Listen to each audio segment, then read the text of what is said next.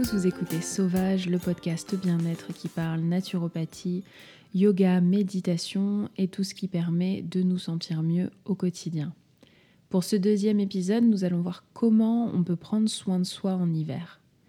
Avec le début officiel de la saison qui approche, le solstice d'hiver et les journées qui sont de plus en plus courtes, vous avez peut-être remarqué que vous avez un petit peu moins d'énergie ou qu'il est plus difficile de se mettre en marche et c'est tout à fait normal. L'hiver est une saison où l'énergie est plus basse. En fait, notre corps a besoin de puiser dans ses réserves pour s'adapter au froid.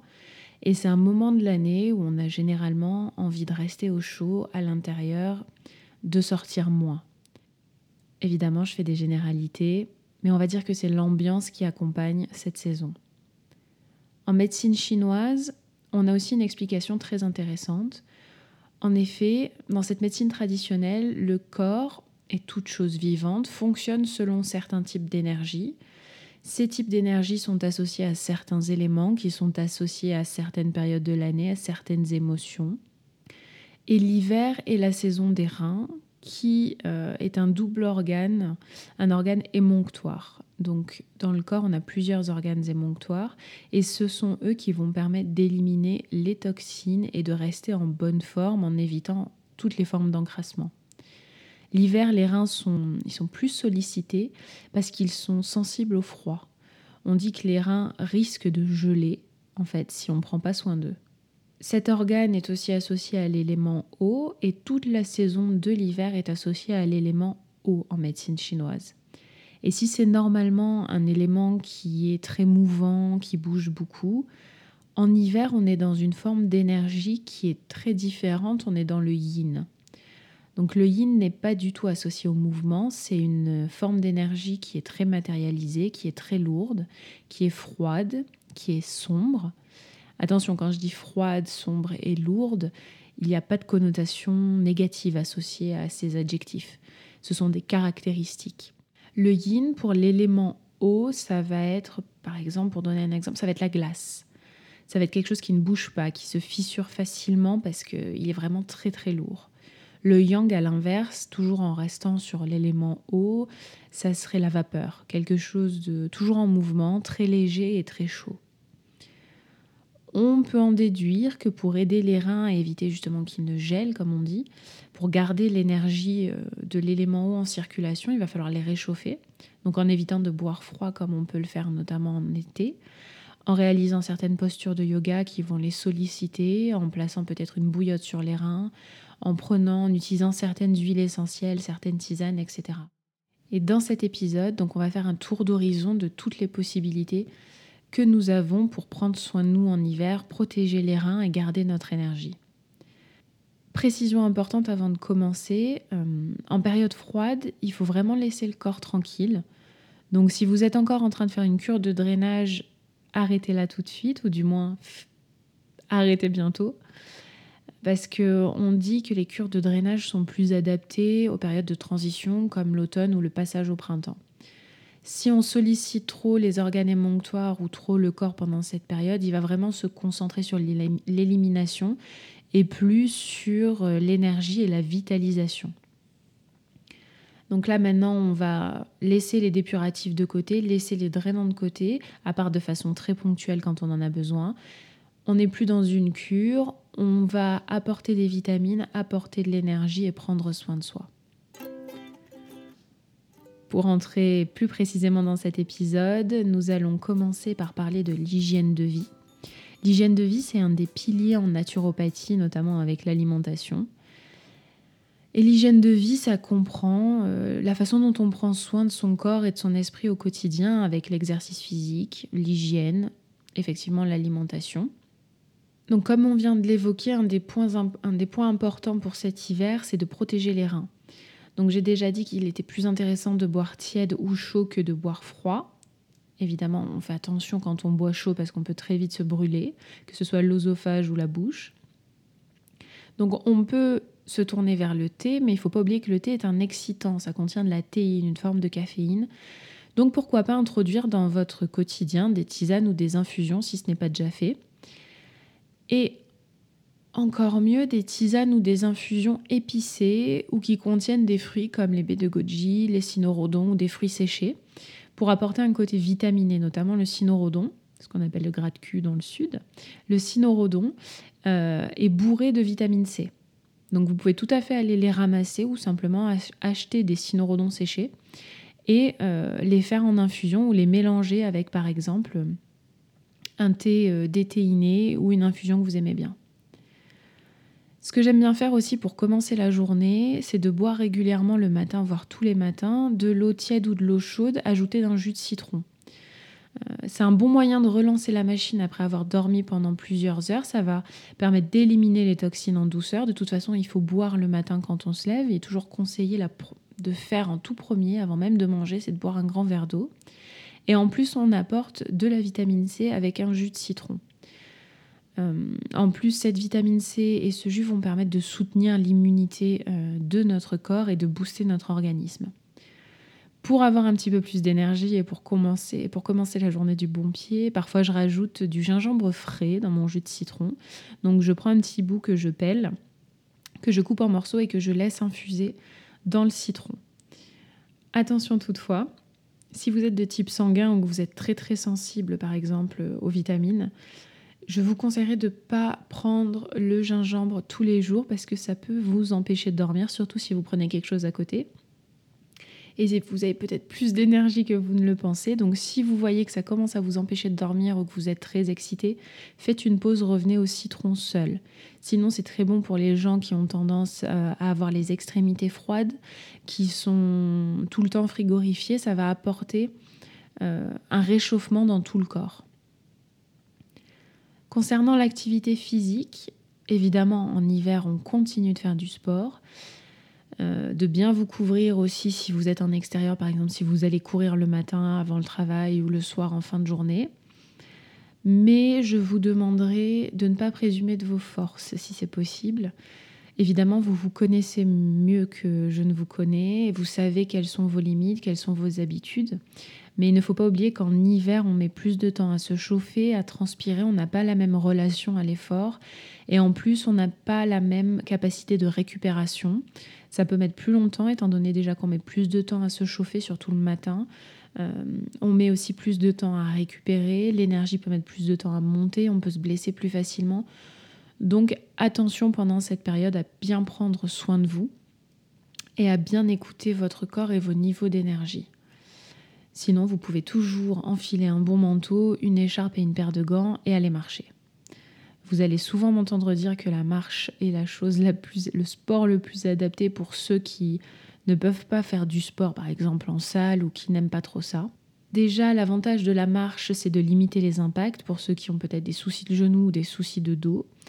Et elle a énormément d'avantages aussi bien pour le corps que pour l'esprit. Donc elle permet d'améliorer l'endurance, surtout si vous travaillez un petit peu sur des dénivelés, vous allez travailler une forme de cardio qui est très intéressante.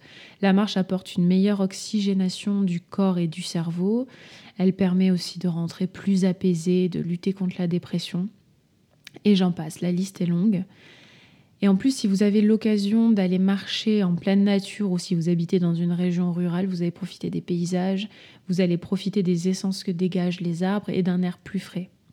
Évidemment, si vous habitez en ville, c'est toujours intéressant d'aller marcher. Vous allez peut-être découvrir des monuments, découvrir un parc. Donc après la question de l'activité physique, on revient sur l'idée que l'hiver est une saison d'hibernation et que c'est évidemment très bon de sortir, de prendre l'air quotidiennement, mais parfois on a envie de rester chez soi, surtout en hiver. On a envie de profiter de son intérieur, de coucouner comme on dit, et c'est vraiment le bon moment pour le faire. En fait, on prend exemple sur la nature en hiver. On est dans une forme de mort qui va mener à une renaissance. On voit bien que les arbres ont perdu leur couleur, ont perdu leurs feuilles et qu'ils se préparent pour le printemps. Et en fait, on fait pareil. Nous, on se débarrasse de ce dont on veut se débarrasser, on fait le tri avec tout ce qui s'est passé l'année euh, qui vient de s'écouler, et ensuite on repartira d'autant plus fort et en meilleure forme au printemps suivant ou même avant le printemps suivant. Pour ceux qui sont intéressés sur la question de l'intérieur, de rester chez soi, je conseille vivement la lecture du livre de Mona Chollet Chez soi, une odyssée de l'espace domestique. Et en fait, je conseille absolument tous ces livres parce qu'ils sont tous géniaux. Dernier point, euh, entre le sport, l'extérieur, la marche et rester chez soi, attention au changement de température. Quand on rentre et qu'on sort de la voiture ou qu'on sort des magasins, du bureau ou même quand on sort de la salle de sport ou qu'on vient de faire du sport, on a peut-être eu un coup de chaud avec le chauffage ou avec l'exercice et ensuite on est attaqué par la vague de froid. C'est souvent à ce moment-là qu'on tombe malade, qu'on attrape un petit rhume ou quelque chose d'un peu plus, d'un peu plus embêtant. Et aussi attention, je vais de dire attention peut-être, mais faites attention au chauffage. Euh, parce qu'en fait, la chaleur du chauffage ou de la cheminée va avoir tendance à sécher la peau et à la rendre plus sensible. Donc, hydratez-vous bien, sans excès, et pensez aussi à hydrater votre peau avec des crèmes riches ou avec des huiles. Au niveau de l'hygiène de vie, on a fait le tour. Donc, on va passer à un autre élément très important en naturopathie, on va passer à l'alimentation. Et je rappelle qu'à chaque saison correspondent des aliments, des envies et des besoins différents. On parle beaucoup de manger de saison, mais il faut aussi savoir que euh, si la Terre ne propose pas les mêmes euh, richesses, notre corps n'a pas besoin en hiver des mêmes choses que nous avons besoin en été. Généralement, on a un petit peu moins envie de salade, tomate, mozzarella. Et encore. Donc effectivement, c'est très bien de manger sainement, de faire de l'exercice et de faire tout ce qu'il faut, mais c'est aussi bien parfois d'apprendre à se lâcher la bride et à se faire plaisir. Et quand je dis se faire plaisir de façon saine, c'est sans culpabiliser. C'est-à-dire que vous avez envie d'une tartiflette demain midi, vous en avez très envie depuis très longtemps, allez-y. C'est pas une tartiflette qui va ruiner tout votre régime alimentaire sauf si vous êtes euh, intolérant aux produits laitiers. Et surtout, si elle vous fait vraiment plaisir, allez-y. Tout est une question d'équilibre. Ce n'est pas une tartiflette ou même cette période de Noël avec euh, quelques semaines ou quelques jours d'excès qui vont euh, faire de vous une personne en mauvaise santé. Le chocolat que vous avez mangé, il va poser problème à partir du moment où vous culpabilisez de l'avoir avalé. Donc on revient à l'alimentation en hiver, comme je conseille à tous mes clients tout au long de l'année, il vaut mieux privilégier les légumes de saison et surtout revenir au végétal. Il y a tellement de bonnes choses disponibles, que ce soit au niveau des légumes, des protéines végétales, des céréales, des oléagineux. On peut trouver beaucoup de non-nutriments euh, dans ce régime végétal dans les fruits et légumes de bonne qualité, soit en biologique, soit en agriculture raisonnée et locale, ou peut-être les trois en même temps. Et manger plus végétal permet aussi de réduire le taux d'acidité dans le corps et de la même façon d'avoir de meilleures défenses euh, contre les agressions extérieures, d'avoir un meilleur système immunitaire et d'avoir plus d'énergie. Je ne dis pas qu'il ne faut plus manger de viande, chacun fait son choix quant euh, à son régime alimentaire. Seulement, il faut savoir que l'ingestion de viande peut avoir des effets importants sur notre corps quand c'est trop souvent. Il faudrait aussi privilégier les cuissons douces euh, plutôt que le cru, douces et longues. Le corps a moins d'énergie en fait pendant l'hiver, on l'a déjà dit, et il est intéressant de lui faciliter la tâche euh, au niveau de la digestion parce qu'elle monopolise beaucoup d'énergie. On le voit souvent avec le fameux coup de barre postprandial où vous savez, on a vraiment envie de se coucher après le déjeuner et de faire la sieste. Et il faut quand même éviter de trop cuire les aliments parce qu'ils vont perdre une grande partie de leurs nutriments quand ils sont trop cuits. Vous pouvez aussi ajouter des épices à vos plats, à vos boissons. Ça permet de réchauffer le corps, les épices, et de euh, combattre l'énergie un petit peu léthargique de l'hiver. Non pas qu'il faille batailler pendant toute la saison, hein, mais il faut savoir trouver un équilibre entre l'hibernation et l'activité. Au moins si on veut garder son travail et sa vie sociale. Après, au niveau euh, des céréales, privilégiez toujours les céréales complètes, mais ça c'est valable toute l'année et encore plus que pendant les autres saisons. Faites cuire vos céréales. Si vous avez l'habitude de prendre des flocons d'avoine le matin que vous ne les faites pas cuire, c'est-à-dire bouillir ou griller avec une source de gras, faites-le. Euh, ça sera beaucoup plus simple pour votre corps d'assimiler et de les nutriments qui sont par exemple dans les, compris dans les flocons d'avoine et de les digérer. Après l'alimentation, quelque chose dont on parle beaucoup en naturopathie et qui a un sujet qui a tendance à diviser les naturopathes, c'est les compléments. Alors on va pas parler de beaucoup de compléments euh, dans cet épisode parce que je n'aime pas donner beaucoup de choses. Déjà parce que le corps n'est pas fait pour recevoir de multiples informations à la fois, ça fait trop de choses en même temps souvent. Et surtout que pour trouver des compléments de bonne qualité euh, et d'origine naturelle, c'est compliqué. Donc on va se concentrer juste sur quelques points. En naturopathie, après une cure de détoxination, on essaye de rapporter des vitamines. Donc on parle de vitalisation, de revitalisation. Donc il peut être intéressant en hiver, surtout si vous avez fait votre cure de détox ou votre drainage en automne, de se tourner vers des compléments vitaminés ou au moins vers de la vitamine C. Alors évidemment, les compléments vitaminés vont très bien marcher si en plus de votre détox, vous avez pris des probiotiques ou vous avez bu du kéfir, du kombucha. Ça marchera toujours dans tous les cas, même si vous avez oublié les prébiotiques et les probiotiques. Mais pour l'année prochaine, pensez à la fin de votre cure de drainage pour aider la flore intestinale à se reformer, à faire un peu de kombucha maison ou un peu de kéfir ou à rajouter des prébiotiques et des probiotiques dans vos produits laitiers par exemple. On en revient aux compléments multivitaminés. Donc préférez une alternative naturelle plutôt que certains produits que l'on va trouver euh, dans une pharmacie commune et qui ont tendance à euh, être composés d'éléments synthétiques, chimiques faits en labo. Parce que votre corps, dans tous les cas, va mieux reconnaître et assimiler une molécule qui est naturelle, qu'il peut rencontrer dans la nature, qu'une molécule qui a été créée en laboratoire. Donc on a parlé de multivitaminés et de vitamine C. Cette dernière est particulièrement adaptée en hiver, puisqu'en fait elle nous apporte de l'énergie, elle permet de renforcer le système immunitaire, c'est un très fort antioxydant. Elle peut permettre de lutter contre le stress oxydatif aussi. Et on la trouve évidemment dans les fruits comme les agrumes. Hein. On dit de manger des oranges, de manger, euh, de boire du citron comme on a pu en parler tout à l'heure. Mais on la trouve aussi dans le cynorhodon, dont on a parlé pour la tisane, dans l'acérola.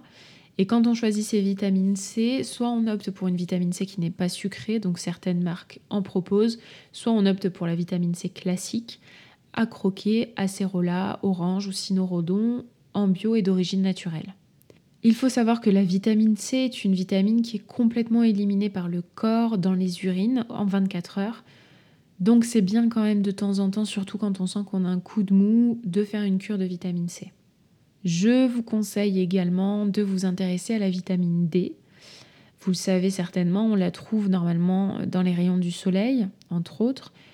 On dit qu'une exposition de 20 minutes permettrait de faire le plein de vitamine D pour la journée. Donc par exemple, vous sortez, vous mettez vos avant-bras au soleil et vous êtes bon pour les prochaines 24 heures. Mais comme les rayons du soleil deviennent de plus en plus intenses, qu'il est aussi difficile de s'exposer en hiver parce qu'il fait froid, parce que les journées euh, rétrécissent, parce qu'on n'a pas le temps, on peut se retrouver très rapidement en carence. Donc il est intéressant de prendre cette vitamine D sous forme liquide à raison d'une goutte par jour. Et vous en trouvez en magasin bio ou en pharmacie quand elles sont bien fournies. La vitamine D, ça aussi vous l'avez certainement entendu, permettrait de prévenir la dépression saisonnière qui est liée au manque de luminosité, ou du moins qui serait liée au manque de luminosité et à cette carence en vitamine D. Mais elle booste aussi euh, le système immunitaire. C'est un très bon antiviral, sans parler de toutes les autres propriétés qu'on lui accorde qui sont liées aussi bien au système vasculaire qu'à la prévention du cancer, qu'au trouble, la prévention des troubles cognitifs et une dernière chose, tant que nous sommes dans la large catégorie des compléments alimentaires, ce qui peut être intéressant, c'est l'extrait de pépins de pamplemousse. Donc moi, je l'utilise régulièrement depuis plusieurs années en prévention comme en curatif. Quand j'ai un coup de froid ou que vraiment je sens que mon système immunitaire a du mal à euh, se défendre, c'est un concentré de vitamines et de principes actifs. Donc on y trouve de la vitamine C, mais ça serait aussi un puissant antibactérien. Alors il y a quelques controverses à ce sujet-là parce que certaines marques ont ajouté des additifs et des conservateurs chimiques et très mauvais aux extraits de pépins de pamplemousse. Donc dans tous les cas, si vous êtes intéressé, comme pour le reste, magasin bio ou une pharmacie à laquelle vous faites confiance et qui a des produits d'origine naturelle. on a fait le tour des compléments. On va s'intéresser à quelque chose que j'aime particulièrement qui est l'aromathérapie. Donc l'aromathérapie, c'est l'usage des huiles essentielles, notamment à des fins médicinales. Et j'aime beaucoup les huiles essentielles parce que je suis très sensible aux senteurs. Et on peut les utiliser aussi bien euh, de façon cutanée en usage externe, en usage interne, mais aussi en olfactothérapie, juste en respirant les huiles essentielles. Je suis un peu borderline obsessionnelle pour ce qui concerne les parfums, les bougies et toutes ces choses-là. Un petit avertissement toutefois avant que nous nous lancions dans cette partie de l'émission. Il est possible d'utiliser les huiles essentielles en usage interne, mais je vous recommande vivement de prendre rendez-vous avec un spécialiste parce que les huiles essentielles sont des produits très forts, c'est l'essence d'une plante. Ce sont des principes actifs très concentrés qui peuvent avoir des effets secondaires au mieux impressionnants, au pire dangereux pour certaines huiles et qui peuvent vous conduire à l'hôpital quand elles ne sont pas bien utilisées. Je ne dis pas ça pour vous faire peur, c'est simplement qu'on doit toujours savoir que les plantes ne sont pas inoffensives. On ne parle pas ici de plantes toxiques, mais d'un exceptionnel concentré de molécules et de principes actifs qui sont très très efficaces. Même si vous avez déjà l'habitude de les utiliser et de les utiliser en usage interne, n'hésitez pas à vérifier à nouveau si vous avez la bonne variété. Il existe par exemple plusieurs types de lavande, plusieurs types d'eucalyptus, plusieurs types de sauge. Si vous avez choisi la bonne quantité, la bonne dilution, la bonne fréquence de prise, il vaut toujours mieux prévenir que guérir. Et en plus, parfois, on développe des sensibilités aux huiles essentielles à force de les utiliser et ça peut facilement nous surprendre. Il y a un tas d'huiles essentielles recommandées euh, pour l'hiver, pour les problèmes respiratoires, pour les problèmes ORL, pour les trousses d'urgence, par exemple le Ravinsara, auquel on préférera le Saro pour des questions de déforestation, les eucalyptus, en général, chacun a son avis parce que chacun a ses préférences. Je vais donc me concentrer sur mes huiles favorites car ce sont celles que je conseille le plus souvent et que j'ai le plus utilisées moi-même. Une huile essentielle que j'aime particulièrement et que j'utilise absolument tous les hivers, c'est le thym Donc par contre, c'est une huile qui est très rare mais qui est très douce. Rare parce qu'elle ne se cultive qu'à certains endroits et en petite quantité, donc en général elle vaut un peu plus cher que les autres. Mais comme je disais, elle est très douce et elle va s'attaquer directement à la cause des affections ORL et respiratoires en général. C'est une huile qui est antibactérienne, antifongique, antivirale, elle fait un peu tout à la fois. Quoi. Elle est aussi stimulante et anti-inflammatoire. Elle peut être utilisée en interne. Je ne vais pas forcément donner euh, de conseils sur l'utilisation interne. Si vous voulez vraiment vous pencher sur la question, il y a de très bons livres sur ce sujet. Je vous conseille aussi de consulter un naturopathe ou un aromathérapeute ou tout simplement de m'envoyer un message si vous voulez vraiment qu'on en discute. Euh, vous pouvez aussi utiliser le teintuyanol en inhalation sèche ou humide, en massage sur la poitrine avec une dilution dans une huile végétale ou tout simplement en olfactothérapie. Et en fait, c'est un peu ces usages-là qu'on va retrouver pour toutes les huiles dont je vais parler à la suite. Le niaouli est aussi une huile très intéressante en hiver et moi je l'utilise en alternance avec le teintuyanol parce qu'en fait c'est un bon compagnon pour toutes les huiles qui sont spécialisées dans les affections hivernales. Il a des propriétés expectorantes, antivirales, décongestionnantes, ce qui est très intéressant et très agréable quand on commence vraiment à être pris. Par exemple les sinusites ou quand on a vraiment la gorge très prise. Il est également antibactérien et c'est un stimulant général du système immunitaire. Une autre huile qu'il est intéressant d'avoir avec soi tout le temps, partout, euh, dans son sac, c'est le titri ou l'arbre à thé. Donc c'est un indispensable, ça sert absolument à tout, aussi bien à couper un rhume euh, qui est en train de se préparer qu'à désinfecter un bouton qu'on a sur le nez. Donc on connaît l'arbre à thé parce que souvent on l'utilise en cosmétique, mais c'est vraiment une huile essentielle d'urgence. Euh, elle est assez bien tolérée, c'est la seule qui peut être appliquée sur les muqueuses. Vous avez peut-être vu qu'on l'utilise diluée en bain de bouche. Donc moi je l'utilise quand j'ai plus rien sous la main ou quand j'ai pas la place d'emmener autre chose et que je sens par exemple un début de mal à la gorge. C'est une huile euh, qui a de fortes propriétés antibactériennes et qui est aussi antivirale et antifongique. Donc si vous avez des problèmes de champignons au niveau de la peau, moi je vous recommande le titri dilué dans de l'huile de coco qui est également antifongique. Et pour terminer avec les affections ORL ou les affections respiratoires et en fait tous les désagréments de l'hiver, moi j'ai toujours à la maison un flacon du mélange esculap de chez Pranarome qui contient les deux variétés d'eucalyptus, du romarin, du titri, etc. Alors c'est vraiment pas mal à utiliser en inhalation sèche. Vous le pchitez sur un mouchoir et vous le respirez. À utiliser aussi euh, avec de la vapeur d'eau. Donc on met dans un bol un pchit ou deux et ensuite on respire. En massage au niveau de la gorge, de la poitrine, de la zone des poumons, dans le dos. Parfois même j'en mets un petit peu sous le nez pour euh, le respirer dans la journée. On peut aussi trouver ce genre de mélange chez d'autres marques. Moi, je prends souvent Esculap parce que le laboratoire Pranarome est un, laboratoire très connu. C'est le laboratoire de Dominique Baudou. Je n'ai pas testé les autres, donc je ne pourrais pas vous les recommander. Ça peut aussi être utilisé, j'ai oublié, en diffusion atmosphérique. Ça permet de désinfecter l'intérieur, notamment si vous avez été malade ou si vous l'êtes encore. Je rappelle que les huiles essentielles ne sont pas des remèdes instantanés. Euh, c'est pas fait pour simplement soulager des symptômes. Elles sont très puissantes, elles sont très efficaces, d'autant plus si vous savez les utiliser ou que vous avez un bon spécialiste avec vous. Mais il ne faut pas attendre à être guéri en, 24 heures non plus. Hein. Elles vont s'attaquer à la source de l'affection et euh, cette maladie, par exemple le rhume, va finir sa course en quelques jours au lieu de durer 2-3 semaines et qu'après on se le traîne et qu'on retombe malade. On a parlé des affections respiratoires, mais il faut aussi parler en hiver des désordres intestinaux, euh, que ce soit euh, les gastroentérites, les grippes intestinales, voire les crises de foie. Si vous avez vraiment un souci euh, au niveau du ventre, je recommande toujours l'origan compact. Alors c'est une huile qui est très forte, mais c'est un vrai remède de secours, un peu comme le titri, c'est-à-dire qu'on le conseille aux gens qui vont partir dans des pays à risque d'un point de vue sanitaire, où l'eau est contaminée, etc. Nous, en tant que naturopathe, on leur dit prenez des capsules d'origan avec vous. Et en plus, Pranarome euh, a confectionné des capsules parfaitement dosées pour ces soucis-là. Vous pouvez aussi utiliser l'argile verte. Donc c'est pas une huile essentielle, mais c'est vraiment super désinfectant. Et surtout si vous avez un problème de diarrhée, euh, par exemple avec une gastroentérite, c'est un des meilleurs remèdes pour apaiser tout ça de façon naturelle.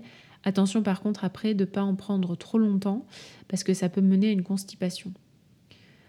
Dernière huile essentielle pour les problèmes de ventre, le basilic exotique qui est très très agréable en massage sur tout le ventre, euh, dilué évidemment dans une huile végétale. Moi j'utilise de l'arnica. Et euh, c'est super quand vous avez des crampes ou des spasmes intestinaux, des ballonnements, etc. Ça apporte un vrai soulagement en, quelques minutes. Donc on a fait le tour des huiles essentielles et en fait, je dois reconnaître que c'est ce que j'utilise le plus en hiver et ce que je conseille le plus. On pourrait aussi s'intéresser à la gémothérapie, mais je pense que ça donnerait un podcast de deux heures. Je ferai un épisode spécial sur la gémothérapie. Je vais juste m'intéresser rapidement à la phyto, parce qu'en fait, l'aromathérapie, c'est vraiment les huiles essentielles, alors que la phytothérapie, c'est toutes les autres formes euh, d'utilisation des plantes, les poudres, les tisanes, etc. J'aime beaucoup les tisanes. Euh, ceux qui me suivent sur Instagram l'ont peut-être remarqué. Donc, à la maison, gardez toujours une tisane de thym pour les coups de froid et les maux de gorge. Thym et miel, c'est super. Le romarin pour les excès après les fêtes parce qu'il permet de nettoyer le foie de façon douce et de le stimuler, de le protéger. C'est vraiment, par contre, c'est pas une cure. Hein. C'est pas 21 jours, c'est quelques tasses sur quelques jours pour euh, éliminer tout ça. Et puis pourquoi pas une petite tisane de menthe poivrée quand on a besoin d'un petit coup de boost pour travailler après le déjeuner ou pour faciliter la digestion. On a fait le tour au niveau des plantes, mais évidemment, je n'allais pas vous parler que de naturopathie aujourd'hui parce que vous le savez, je suis aussi professeur de yoga et de méditation. Et même si les conseils nature prennent pas mal de place dans cet épisode, j'aimerais vous donner quelques pistes pour vivre l'hiver autrement, grâce à des postures qui vont solliciter les reins tout en douceur, qui vont leur permettre de mieux fonctionner et qui vont faire circuler l'énergie dans cette zone. Donc c'est vous allez voir, c'est une posture très simple, que vous soyez débutant en yoga ou que vous soyez confirmé, vous la connaissez certainement. Donc les reins, comme nous l'avons dit, c'est l'eau et l'eau est rattachée au chakra Svadhisthana, qui est le chakra sexuel qui se, qui se situe au niveau du bas-ventre entre les organes génitaux et le nombril. Svadhisthana, c'est la source de notre énergie créative, voire de notre, d'une partie de notre énergie, car lorsqu'on parle d'énergie sexuelle, on parle d'une forme d'énergie vitale et pas seulement de la sexualité matérielle terrestre comme on l'entend en Occident.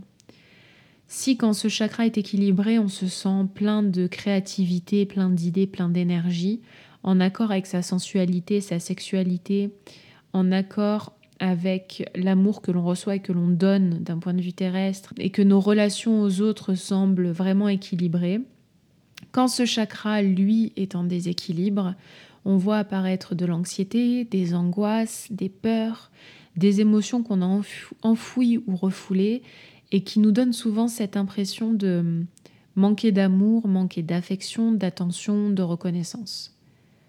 Vous l'aurez compris, nous sommes tous un petit peu en déséquilibre au niveau de Svadhisthana. Et en hiver, en plus, avec l'eau qui risque, de, qui risque de stagner et de geler, je parle d'un point de vue énergétique, il peut être bon de réaliser des séances ou au moins de mettre l'emphase sur des postures qui vont solliciter Svadhisthana, qui vont solliciter les hanches, qui vont faire bouger le dos de façon fluide, bouger le corps de façon fluide, voire de se mettre à danser. Parce que Svadhisthana est réveillé par la danse, notamment quand on commence un petit peu à onduler et à bouger les hanches. Je vous conseille tout particulièrement la posture du Shavash, Bithilasana, Marjariasana, Pardon pour, mon axe, pour euh, ma prononciation du sanskrit. Donc pour le shavash, vous vous placez à quatre pattes sur un tapis. Vous pouvez mettre quelque chose sous vos genoux si jamais vous avez les genoux sensibles. Les mains sont placées sous les épaules, les doigts sont bien écartés, les mains bien à plat. Les genoux sont sous les hanches et on garde un micro-pli dans les coudes pour ne pas être en hyperextension. On ne laisse pas non plus les omoplates tomber entre les épaules. Je vous recommande de plier les coudes comme si on se préparait à faire une pompe, de repousser le sol et presque d'avoir un léger arrondi au niveau des omoplates, de les pousser vers le ciel. Quand vous êtes stable, confortable, à l'inspiration, vous allez laisser le bassin partir vers le ciel, le ventre tombe vers le sol, on creuse le dos et on vient ouvrir les épaules, lever la tête vers l'avant, vers le ciel. Donc là, on est dans la vache. Vous avez le dos creux, le mouvement part toujours du bas de la colonne pour remonter vers la tête. À l'expiration, c'est le mouvement inverse, on part encore du bas de la colonne, donc on, rentre les fesses comme si on voulait diriger le coccyx vers le sol, on fait le dos rond, on rentre le ventre pour pousser l'expiration au maximum, on rentre la tête dans les épaules, on regarde entre les bras vers nos jambes. On reprend une inspiration, on recommence, puis une expiration. On alterne vache, chat, chat, vache pendant au moins une dizaine de respirations, voire plus. On dit qu'en hatha yoga, il faut rester au moins 3 minutes dans une posture, que ce soit une posture ici active ou passive, pour activer le chakra qui est associé à cette, euh, à cette asana. Si vous voulez encore approfondir le travail du shavash, vous pouvez travailler sur la fluidité, donc ça va réveiller la fluidité de l'eau, ça va faire circuler l'énergie. Donc on va casser la posture et partir en exploration. On va fermer les yeux, surtout si on n'est pas seul dans la pièce, et on va sortir du mouvement du chat vache en envoyant les fesses vers la droite, vers la gauche, en repoussant le bassin sur les talons, en regardant sous son bras droit, sous son bras gauche, en regardant vers le ciel, entre les jambes, etc. On va bouger les hanches, on va faire circuler l'énergie et opter pour tous les mouvements qui vous font du bien. Quand vous sentez que vous êtes satisfait, vous pouvez revenir au chavache ou tout simplement revenir à l'immobilité et vous asseoir sur vos talons, respirer quelques instants, en concentrant votre intention et votre attention sur le bas du ventre. Cette posture, si vous la faites régulièrement, va permettre d'équilibrer Svadhisthana et par là même d'équilibrer l'élément eau et de passer un hiver plus agréable, plus à l'équilibre. Et vous aurez certainement plus d'énergie, moins de peur, moins d'anxiété et moins d'angoisse. Donc avec le yoga, avec les asanas, évidemment, on parle de méditation. Je rappelle que euh, la méditation partie intégrante du yoga. Les asanas en Occident, ou du moins en Orient, sont parfois considérés, on entend dire que c'est le yoga pour les imbéciles, parce qu'en fait, ne prenez pas de manière négative, mais les asanas sont faits pour calmer l'esprit, pour entrer plus facilement en méditation. Évidemment, c'est une généralité, c'est pas fait que pour ça, mais c'est une des utilités des asanas et des postures. Donc côté méditation, ce que j'aime bien faire en ce moment avec euh, mes élèves, c'est des méditations silencieuses. Parce que je trouve que parfois on s'appuie un petit peu trop sur les méditations guidées qui deviennent plus des relaxations que des vraies méditations. Et on a tendance à oublier que la méditation, au sens euh, classique du terme, est étroitement liée à l'immobilité et au silence. Parce qu'en fait, on observe cette immobilité et ce silence extérieur pour ramener l'immobilité et le silence à l'intérieur. Donc, pour ce type de méditation, je vous conseille de vous installer vraiment confortablement. Vous pouvez même utiliser des coussins pour être sûr de ne pas avoir à bouger, sauf si vous avez une posture de méditation préférée, plutôt une posture assise. Donc vous vous installez, vous pouvez commencer par compter vos respirations, notamment de 1 à 10 ou de 1 à 7, pour calmer le mental. Et on recommence à chaque fois qu'on arrive à 10, on reprend à 1 sur chaque respiration. Quand vous sentez que votre mental s'est calmé, vous pouvez essayer de laisser le compte de côté et de revenir uniquement à la respiration, de vous concentrer sur la sensation de l'air dans les narines ou de l'air dans la poitrine. Puis ensuite, vous vous concentrerez sur le bref moment d'immobilité et de silence qu'il y a entre chaque inspiration et chaque expiration, et entre chaque expiration et chaque inspiration. Si vous arrivez à attraper ce petit moment de silence, essayez de voir si vous arrivez à le faire grandir, grossir et à le faire s'amplifier dans votre poitrine, à vous concentrer sur la sensation de vide, sur l'immobilité, sur le silence intérieur.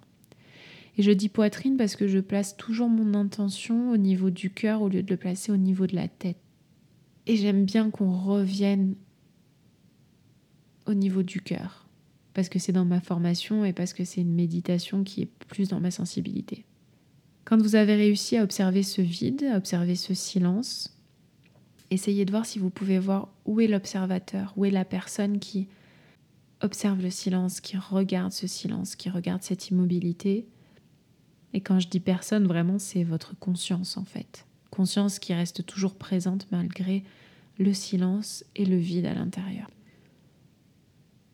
tout ça c'est bien beau, ce tour d'horizon des solutions naturelles et euh, du yoga et de la méditation. Mais j'aimerais aussi ajouter qu'il ne faut pas oublier de rajouter une dose de bonheur dans tout ça ou d'arriver à l'identifier au quotidien, cette dose de bonheur. Parce que parfois on a tendance à ignorer, ou volontairement ou non, notre équilibre émotionnel et psychologique vient aussi de ces moments où on lâche prise, où on oublie que notre déjeuner n'est pas parfaitement sain, équilibré, où on craque sur euh, ce, chocolat chaud ou cette pâtisserie qui nous faisait vraiment envie. Et comme dans tout, j'aimerais vous inviter à trouver l'équilibre entre ce qui est bon pour vous et pour votre corps et ce qui vous fait plaisir. Quand je dis se faire plaisir, il ne s'agit pas de se laisser guider uniquement par ça, par le plaisir, parce que sinon la tradition bouddhique, elle aurait pas mal de choses à dire là-dessus. Mais de savoir identifier ce qui nous fait réellement plaisir et se poser la question aussi de savoir si on n'est pas en train d'essayer de compenser ou de combler un vide affectif, un manque de confiance, peu importe. Ces vrais plaisirs, ceux qui comblent rien, ceux qui ne sont pas là pour compenser, il faut savoir se les permettre, il faut se les autoriser, et ça peut être s'acheter un croissant au beurre, s'acheter une bougie parce que vous l'avez senti qu'elle vous fait vraiment, vraiment plaisir. Vous savez qu'en l'allumant, vous serez. Vous aurez ce petit bonheur de la journée. Ça peut être un livre qui vous fait de l'œil depuis longtemps, un beau livre ou même un roman. Ça peut être une journée que vous vouliez organiser seul ou avec des amis, une randonnée que vous avez envie de faire depuis longtemps. À vous de choisir, mais n'oubliez pas de profiter de cet hiver pour trouver ces petits bonheurs, pour faire le tri, pour découvrir ce qui vous tient vraiment à cœur et ce que vous voulez laisser derrière vous pour commencer 2020 sur le bon pied. La fin d'année est vraiment le moment propice pour poser de nouvelles intentions, pas des résolutions, j'aime pas vraiment ce mot, Alors prenez un peu de temps pour vous, sortez, marchez, méditez ou coucounez et faites attention aux petits comme aux grands plaisirs du quotidien. Sur ce, je vous souhaite de magnifiques fêtes de fin d'année et j'espère que vous commencerez la nouvelle année reposée, apaisée et prêt à manifester ce que vous méritez. On se retrouve au prochain épisode.